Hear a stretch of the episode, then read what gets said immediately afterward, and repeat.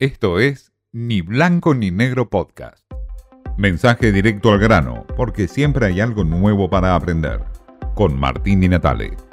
Diciembre no es un mes fácil para la Argentina. Como siempre, hay conflictividad social, hay crisis, hay debates de fin de año y por supuesto hay ruido en las calles. Este diciembre se adelantó bastante, o parecería ser que con la conflictividad social se le adelantó bastante a la Argentina, y parecería ser que el gobierno ya tiene un diciembre, o por lo menos un clima de diciembre en las calles. Conflictos laborales de distinta índole, debates sindicales de distinto tipo, enfrentamiento entre piqueteros y sectores del oficialismo.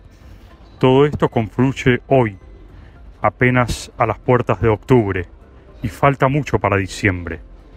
Pero el gobierno no sabe cómo contener todavía la protesta social, los conflictos gremiales. Una CGT que parecía controlada está fracturada, fraccionada. No sabe tampoco cómo controlarla. En las calles se le coló el conflicto social de piqueteros y también en las fábricas, con sectores de la ultraizquierda o del trotskismo radicalizados en esta protesta social que enfrentan muchas fábricas paralizadas por la falta de importación de productos.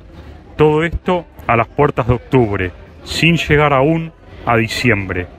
Todo esto forma parte de una Argentina conflictiva, con un nivel de inflación muy elevado, con niveles de pobreza extremadamente altos, como los que da el INDEC, y por supuesto con una Argentina inmersa en un mundo volátil, un mundo de guerras. El gobierno parecería ser que está en punto muerto, está sin reacción alguna. Habla de que hay un crecimiento de la economía y que la inflación está tratando de controlarla, pero se le acerca diciembre, mejor dicho, se le adelantó diciembre.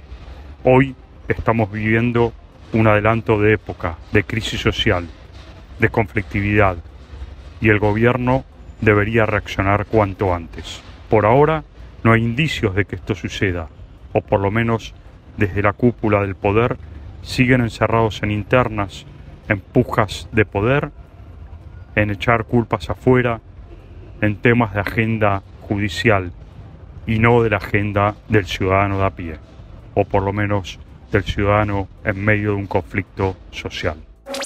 Esto fue Ni Blanco ni Negro Podcast.